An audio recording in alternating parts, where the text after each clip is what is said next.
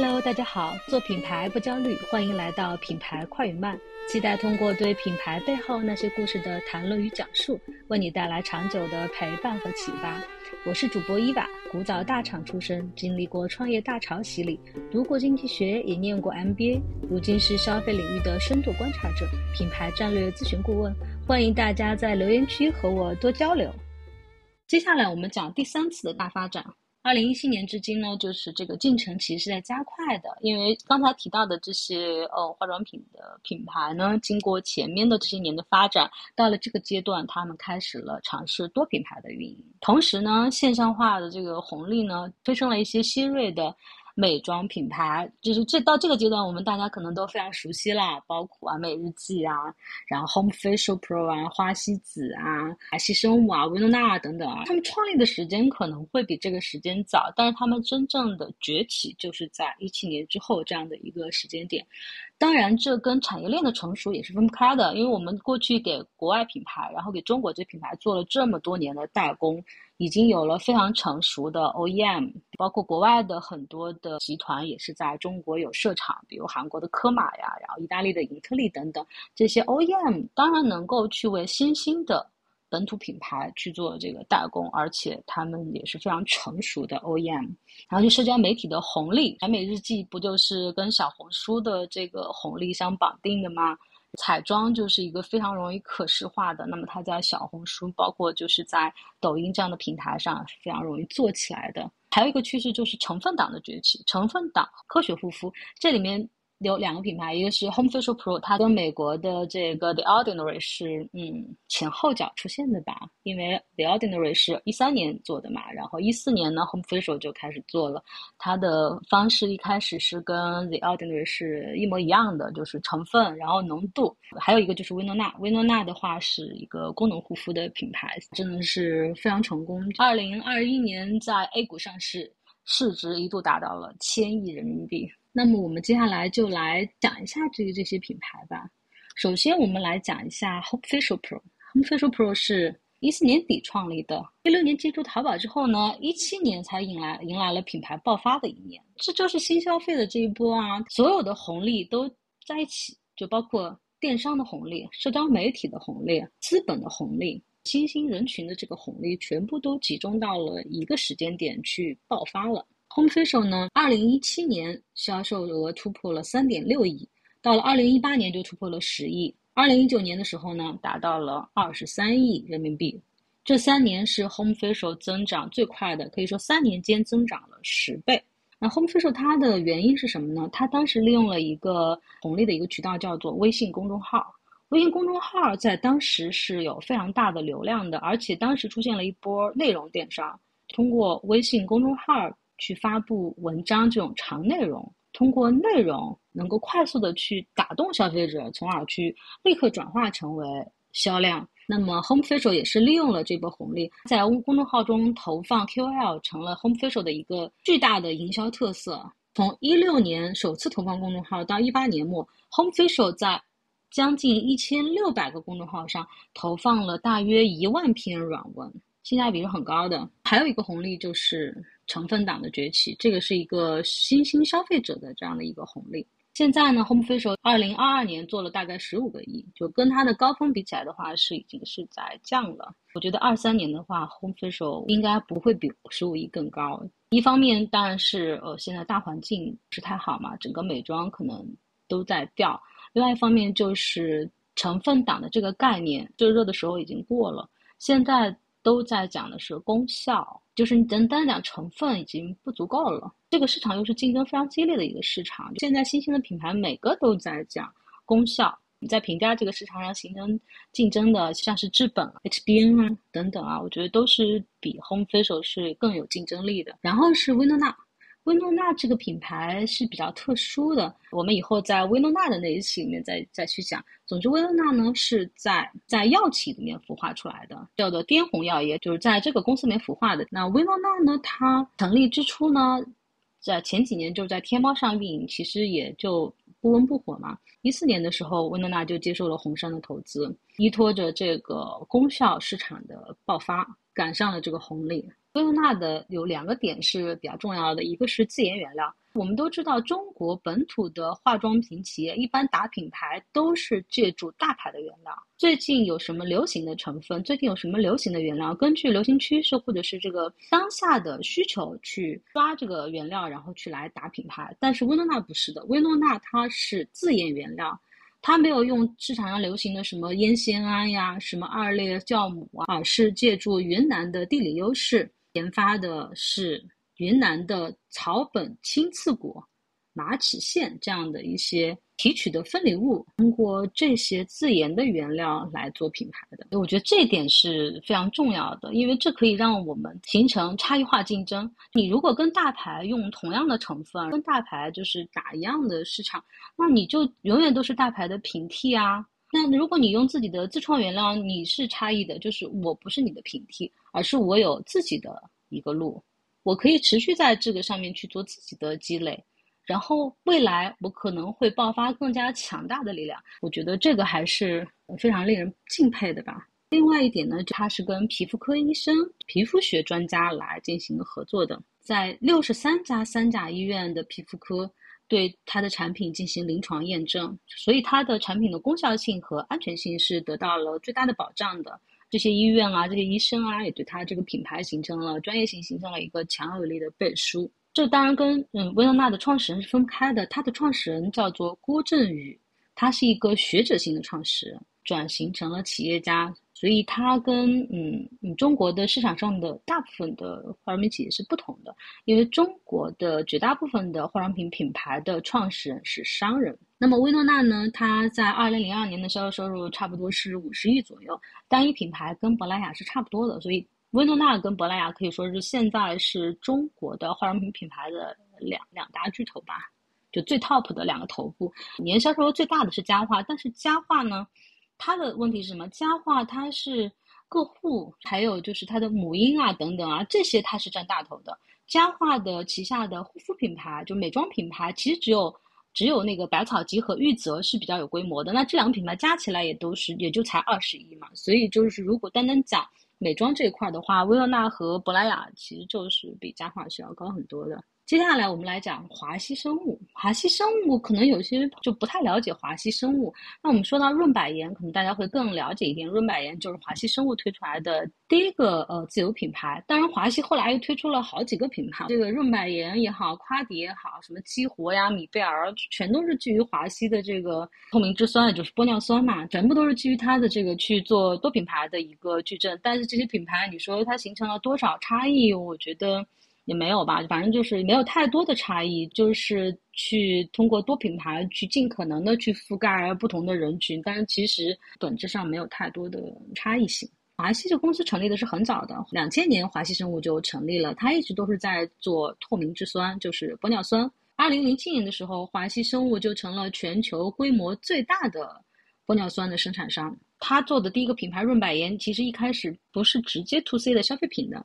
二零一二年，华熙旗下的润百颜推出来，主要是做什么的呢？给脸上这个打玻尿酸的嘛。华熙的这个润百颜的出现，也是打破了国外的这样的一个市场垄断。到一六年的时候，润百颜才推出了第一个爆款，就是涂抹式的玻尿酸。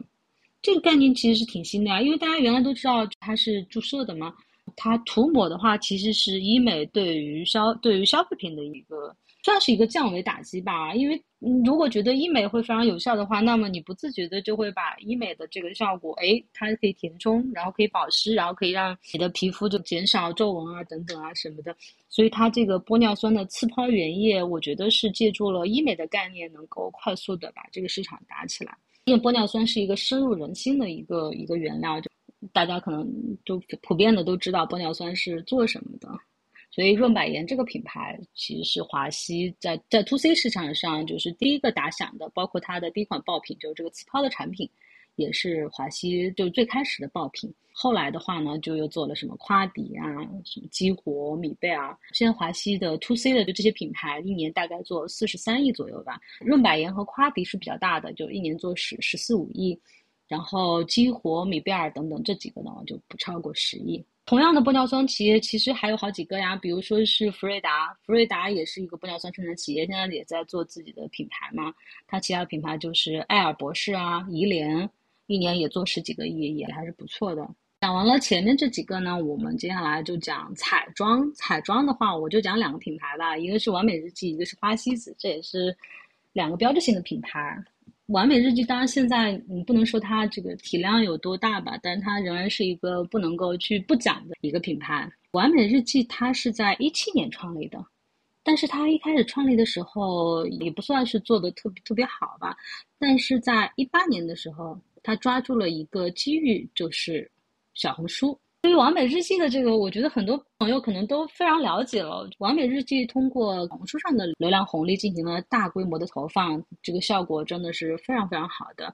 而且完美日记踩点也踩得非常准，流量起来，快速的在资本的助推下上市。二零二一年是完美日记销售的顶点，也是国货美妆这一波热潮的最顶点，就是在二零二一年。二零二零年底，完美日记上市，发行价是十点五美金，市值将近七十亿美元。那现在完美日记的市值已经跌跌跌去了百分之九十五了。所以呢，完美日记可以说是流量红利、资本红利、行业红利。彩妆本身就处于一个高速的发展，新兴人群九零后、九五后。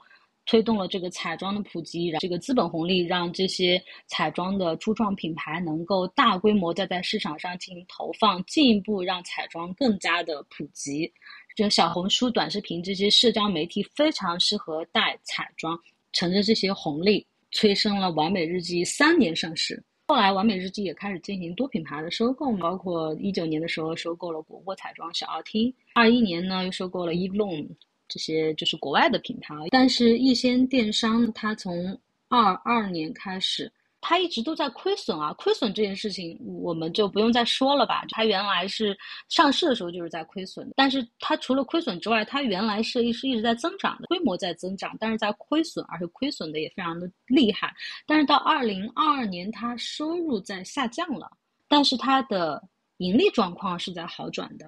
去年呢是做了三十六亿左右吧，完美日记单个品牌的收入大概是在十八亿左右，跟巅峰时期的五六十亿比起来的话，掉的非常厉害了。而且整个集团的销售额比二零二一年高峰降低了百分之五十以上，这就是一线电商现在的情况。当然，一线电商现在的盈利的好转，啊因为它的营销的投入其实是在逐渐的去减少的。我觉得这个有时候也可以理解，比如说。在品牌的初创期，那么是不是我们要通过更高的营销费用，首先把这个品牌的名气先给打响？它部分的其实也是属于投资。当我积累了更多的品牌资产的时候，未来有可能长期的进行变现。所以我觉得在初创阶段，营销费用高其实是一个挺正常的现象吧。那现在它的营销费用是有所下降的。另外一个点就是说，彩妆，比如说平价彩妆，它的。盈利能力是相对来说比护肤来说是要差的。一些电商它因为去收购，包括他自己也在做护肤嘛，包括他收购的 e v l o m 这样的一些中高端护肤品牌，它的护肤品的收入呢是增长比较高的。在二零二二年，它的护肤品牌的收入增长了百分之四十五，达到了十二亿元。也就是说，在整个集团里面，护肤品已经占了集团总收入的三分之一了。原来彩妆可能已经占了百分之八九十，现在呢，彩妆也就是，也就是占了五五六十吧，护肤已经占了百分之三十多了，这就是一个非常大的一个变化。那么护肤品的盈利能力是比，特别是它这个中高端的护肤品是比彩妆、平价彩妆是要好很多的。那完美日记未来会怎么样？反正完美日记现在已经是集团化的在运营了嘛，它旗下。包括彩妆的完美日记、小奥汀、护肤的，它收购过来的这样的一些中高端的品牌，所以我觉得完美日记还是值得关注的吧。另外一个彩妆品牌叫做花西子，花西子是一个比较特别的品牌。花西子它是一个国风品牌，二零一七年创立在杭州，这个名字就跟杭州很有关系啊。花西子啊，就是西子湖嘛，是杭州的一个一个标志。花西子在二零一七年入驻入驻天猫，一九年它的销售额就达到了十亿，二零年呢更是突破了三十亿，二一年销售额达到了五十四亿，它是名副其实的国货彩妆第一名，因为花西子就是单一品牌。花西子的品牌的理念，我觉得也是非常具有开创性的，它是非常差异化的。原来的中国的彩妆可能也是跟着流行趋势，就大牌做什么颜色，我做什么颜色；大牌做什么概念，我可能也做什么概念，反正就跟着流行趋势走。但是花西子它有自己的理念，就是东方彩妆。以花养妆，它的视觉，它的这个所倡导的美学，也是跟当下流行的这些大众的这个彩妆是不一样的。它有去提自己的概念，东方美学的概念，适合中国人的这个彩妆应该是怎么样的？适合中国人的色系应该是怎么样的？包括它对于这个中国文化元素的运用，logo 啊，品牌的主色呀，它的各种灵感啊，全都是来自于中国传统文化。包括他现在就是做的非常多的爆款，比如说是跟故宫的联名雕花口红呀，对苗族这个文化的运用啊，什么同心锁啊，什么这些都是他的大爆款嘛。那我觉得花西子还是走了一条非常差异化的道路的。可能很多人就以自己的审美来说，觉得哦，我对花西子觉得无法欣赏啊，或者怎么样，各种吐槽吧，觉得。好像不高级，它是一种反腐的，它不是现在就是呃流行的那种极简啊，或者是简约质感的路线，所以有些人会觉得土啊，或者是怎么样。但是我觉得花西子其实是非常差异化的，因为它根源上就是去创建自己中国人的这个审美体系、色彩体系，我觉得这一点就已经是领先了。这也是中国本土的品牌能够去在国外的这个品牌里面去突围的一个方向。因为你想想，我跟着大牌然后去做，那我就只能去做规模啦，只能做低价，只能做平替啦，或者是说我就是只能是哎被他们引领啊。但是如果我能够形成这样的一个所有的审美体系的突破的话，我就能够形成一个差异化。那么我跟你之间就不是一个平替的关系，不是因为你贵我便宜而买我，而是因为我就是跟你不一样。不同的一个审美体系，是因为我喜欢东方文化，我喜欢传统文化，所以我买这个东西，而不是因为我是便宜而买。这个点我觉得就是重要的。当然，它从价格上，花西子也是比大牌要便宜的。就从实际做生意的角度，当然花西子是更便宜的。但是买一样东西，就对于消费者来说，有的时候我并不希望说我的感受上是我因为便宜而买某一个东西，尽管它实际上可能是更便宜的。花西子去年的销售额是五十亿左右，反正它是当之无愧的国货头部彩妆品牌，而且我觉得未来花西子还是会发展蛮好的，而且它现在在出海嘛，在日本也做得很好。在这个阶段，还有一个比较重要的点就是高端市场的大爆发。在最近五年呢，中国高端呃美妆市场都是双位数的在增长，各大集团的这个奢华到高端的这些品牌都已经进入到了中国，海蓝之谜呀、莱博尼呀、赫莲娜呀、什么娇兰、Tom Ford，他们。太多了，CPB 这些都太多了，然后香奈儿呀、爱马仕啊也都在做这个美妆高端市场，这个增长的非常的快，而且对于国外的巨头来说的话，他们在平价市场上跟本土品牌。比较难竞争了，所以他们是一定要往高端的这个市场上去发力的。而且高端市场现在确实是外资是占主导地位的，国货在里面几乎是失语的，就是缺席的。可能大家都已经看到了，包括国外的巨头，为什么 LVMH 在不停的收回这个合约，开云在不不停的收回合约。自己来做彩妆也好，护肤也好，香氛也好，咱自己来做。这个从欧莱雅的收入里面能够得到体现嘛？二零二一年，高档化妆品就占到了集团三分之一的销售收入。到了二零二二年，高档化妆品的销售收入占比达到了将近百分之四十。这个增速对于欧莱雅的体量来说的话，它的高端的增速实在是非常非常高的。跟前面两个阶段一样，我们也对这个阶段的发展动因做一个简单的总结吧。其实除了前面提到的一些普遍的要素，比如说呃国民收入的持续增长、产业链的进一步成熟，还有两个互相影响的重要的因素，想要详细的来讨论，就是媒介的变化，主要是指社交媒体的兴起、彩妆的普及，另外一个就是成分党和功效党的崛起。前面的几个大发展中，我没有提到过媒介，因为在过去，媒介无论是纸媒、广播还是电视，都是中心式的媒介，通过大广告可以大规模的影响消费决策，在服役大渠道，这就是打造品牌的主流方式。随着通信基础设施的完善，互联网平台的大发展，社交媒体的兴起，为新消费品牌创造了基础条件。不过，其实微博早在二零一零年就兴起了，为什么在微博上主要带起了淘系女装，而不是国货美妆呢？我们首先要看一下的一个要素就是彩妆的大普及。彩妆的大普及跟资本的进入是分不开的。在一七年之前，中国彩妆市场其实一直都是在十个点左右的一个增速上，这个增速相对来说是比较健康的，虽然也是很快，但是在一七年到二零年，这个彩妆市场的增速直接拉到了每年百分之二十以上。但是在这个阶段，微博上已经没有了刚兴起时的流量红利，所以完美日记就发明了极致利用小红书等新兴社交媒体平台流量的系统打法，获得了极为高速的增长。因为他们所发明的这种系统打法得到了高速的增长，所以资本就纷纷的入局。那么拿到了大钱的这些新兴品牌们就跟进，在各大流量平台上展开了饱和式的攻击。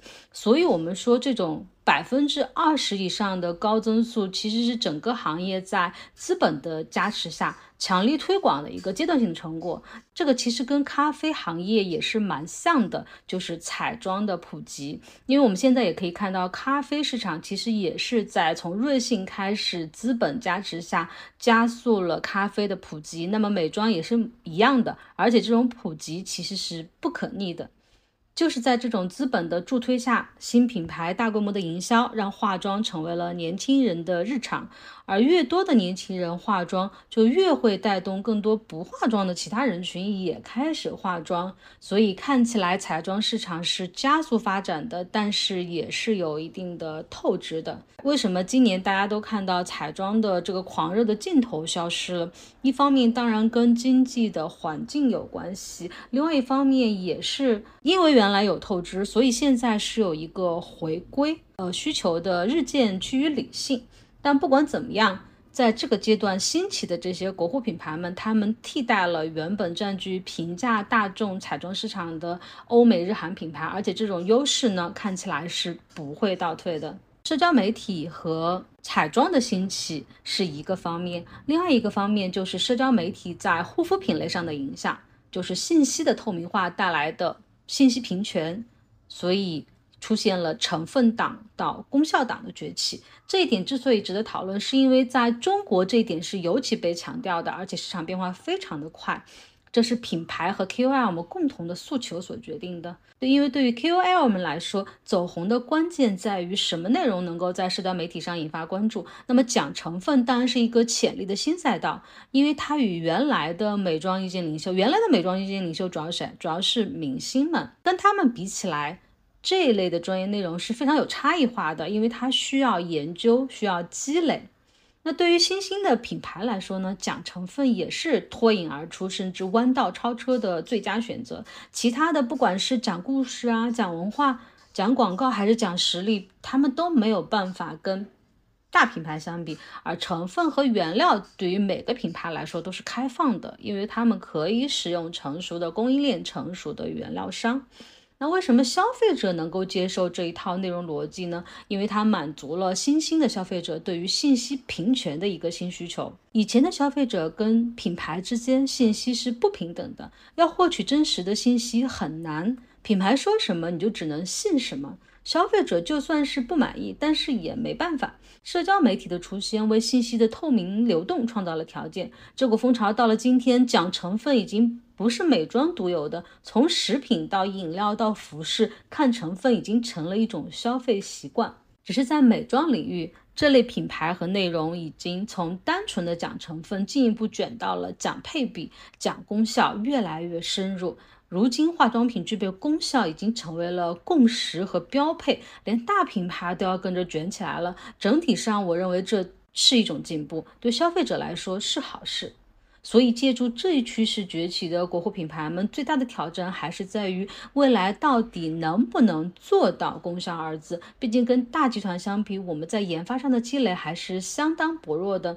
那红利已经不在的当下，以及未来很长的一段时间，这些品牌还是需要依靠真正的实力来留住老客户，这才是硬道理。接下来来看一些趋势性的。当然，这个也是讲的会相对来说比较简单。未来我们有时间的话，再特地来开一期来讲。第一点就是高端化的一个趋势，国货能不能够在里面分一杯羹呢？我个人是觉得。现在已经有一些国货在尝试了嘛，比如说我们可以看到初创的一些国货品牌在做这个高端化的尝试，当然现在体量都还非常的小，而且也遇到了很多的困难，所以我觉得国货的高端化是不是可以从原来的一些有基础的老品牌里面去挖掘，比如说是佳化的百草集，比如说是原来的羽西，其实他们。最初就走的是中高端路线，乘着这个中国文化的这个东风，有没有可能往上再拔一拔，把他们做得更好？我觉得这些品牌是不是有可能是一个机会？然后的话呢，就是大集团，大集团他们，比如说是像珀莱雅或者是维纳这样的集团。他们有这个能力去孵化高端品牌，而且有能够有这个耐心去做这个事儿。我觉得庄米人做这个事儿太难了。一方面，现在融资很难；另外一方面，就是它的周期很长。那么，能不能熬过这样的一个阶段，我觉得是是很困难的。第二个点呢，多品牌发展的这样的一个趋势，国内的这些头部集团现在也都在去推进这个多品牌发展嘛。因为我们的时间确实还是太短了。珀莱雅零三年才创立啊，其他公司可能比珀莱雅还还更晚。佳化是比较早的，但是我觉得佳化现在也是比较困难吧。这些公司都起步的比较晚，而且都是单品牌，就自己的品牌真正的做大，也是在这一波大发展，就第三次大发展，真正的才崛起的。多品牌的管理能力肯定是不足的，就大家都还没有做过这个事儿，就没做过多品牌管理这个事儿，那能有多少经验？它其实这个多品牌管理对公司的组织能力要求是。非常高的，那我们国内的这些公司显然就还没有沉淀出来这样的能力，都还处于探索的一个阶段。所以说，这个探索其实才刚刚开始。另外就是并购，那你说孵化，孵化很难，OK？并购呢？因为国外的集团主要都是靠并购来实现的，那欧莱雅的并购史啊，雅诗兰的并购史啊，我们之前都讲过嘛。但是国内的品牌是不是有这么多并购的标的呢？我觉得就很少。国内想要融资或者是想要被并购的这些品牌呢？绝大部分都是网红品牌，没有什么品牌沉淀的。这么说可能有点直接啊，但是这个可选的标的确实是比较少的。比如说，原来欧莱雅他们也并购过中国的品牌呀、本土的品牌啊，那结果是怎么样的呢？就大家也都能够看到这些前车之鉴。你利用渠道红利起来的，你利用当当时的一些呃市场需求，比如说是呃美极这样的面膜有一波红利，那我就起来了。那这些品牌有多少的品牌价值？因为我并购一个品牌，最看重的是它的品牌价值。就比如说是像欧莱雅不是或者雅诗兰黛去并购海蓝之谜也好，并购赫莲娜也好，他们最看重它的是它的品牌资产，是它长期沉淀下来的，在它的目标消费人群中的一个印象、认知、心智。他最看重的是这个，而不是说我有多少的收入啊，我有多少的客户啊，我有多少渠道。我觉得这些都不是最关键的。就有了那些认知，这个品牌就有可能真正的复兴。但是如果没有这些认知，那这个品牌真的可能会很快的衰落。不是说我现在有很大的销售收入，收购过来之后就能够发展的很好。我觉得，呃，不是这样的。它没有这个沉淀，所以你买过来这些品牌的价值是不是有那么大？我觉得是没有的。所以呢，它的研发、它的产品、它的用户、它的品牌，它都是没有这些沉淀下来的能力。所以，它为什么要去买这样的品牌？那对于我集团来说，我还不如去孵化呢。我为什么要去买呢？多品牌发展的这个趋势，我觉得这个趋势是不会变的，只是现在确实还是挑战是很大的。第三个趋势就是真正的长期主义。虽然一开始国货都是要去抓住当下的需求去发展壮大，快速的去占领市场。其中当然存在着非常多的就是机会主义，但是随着现在的龙头地位的确立，国货的这些集团也是越来越重视长期的技术积累。我在一个点上去形成自己的优势的积累，长期的去做投入，这个从研发投入上就能够看出来。研发投入是不停的在增长的，不管是珀莱雅还是贝泰尼还是华西，现在的佳化，其实他们的研发投入是不停的在增长的，去赶超这些国外的巨头。这当然是长期主义的一个信号。如果我是短期主义，我为什么要去投研发？我就利用市场上的 OEM，然后你们帮我做得好，我只要抓流行趋势，然后去卖货，然后去渗透渠道就好了。为什么要去做研发的投入呢？我只要赚一这一波快钱就好了呀。那我既然做品牌，我要去转向长期主义，去让这个品牌具有更长期的价值。我去投研发，就是向长期主义转变的一个标志。这一点我觉得是很好的。还有一个趋势就是合成生物和医美。今年的美妆，包括跟美相关领域的投资，合成生物已经成了非常大的一块儿。包括像华西投重组胶原蛋白，珀莱雅投多肽，这些都是大的集团在投，专业的投资机构也在投这些合成生物类的公司，是因为看到了巨子，看到了华西这样的一些原料公司，能够在自己的原料生产形成积累的情况下去发力品牌，形成从上游到下游一体化的集团。他们看到了成功的案例，所以愿意去投。医美可以说是合成生物最具有商业价值的应用领域之一，从注射到涂抹作用，一般来说肯定是。在减弱的，但是医美概念普及后，如果借助这些医美概念来做 to C 的产品，往往是能够对功效护肤品形成一定的冲击的。比如说菲洛嘉原来就分为日化线和医美线，一九年高露洁收购了菲洛嘉的日化线，里面就有大家都非常熟悉的菲洛嘉十全大补面膜，这是一个大爆款。比如还有雀巢旗下的高德美做微整形，还有皮肤病的治疗。那旗下的 to C 品牌斯塔芙也是做的很不错。所以现在单纯投美妆品牌是比较少了。转向合成生物还有医美也是一个大的趋势，因为消费者毕竟现在是越来越注重功效了。当然，国内的合成生物公司首先要解决的还是效率和成本方面的问题。但是，就像华西一开始当然是以成本为导向的，但是后面它也可以在这个基础上去发展出呃优化的、改进的原料和成分，那么更具有功效性，而且很有可能会有一。一定的独家开创性的原料和技术，肯定会成为一个非常大的竞争优势。好，今天我们就讲到这些，也就是把这个整个的脉络梳理了一遍，对趋势做一个简单的嗯分析。但是我们接下来会把这个形成一个系列。包括现在中国的美妆的各个玩家，他们的发展历程，以及他们现在旗下的品牌，他们的所遇到的挑战，以及未来的发展，中国的美妆市场未来的发展趋势，我们会形成专题的这个节目，那我们就期待一下吧。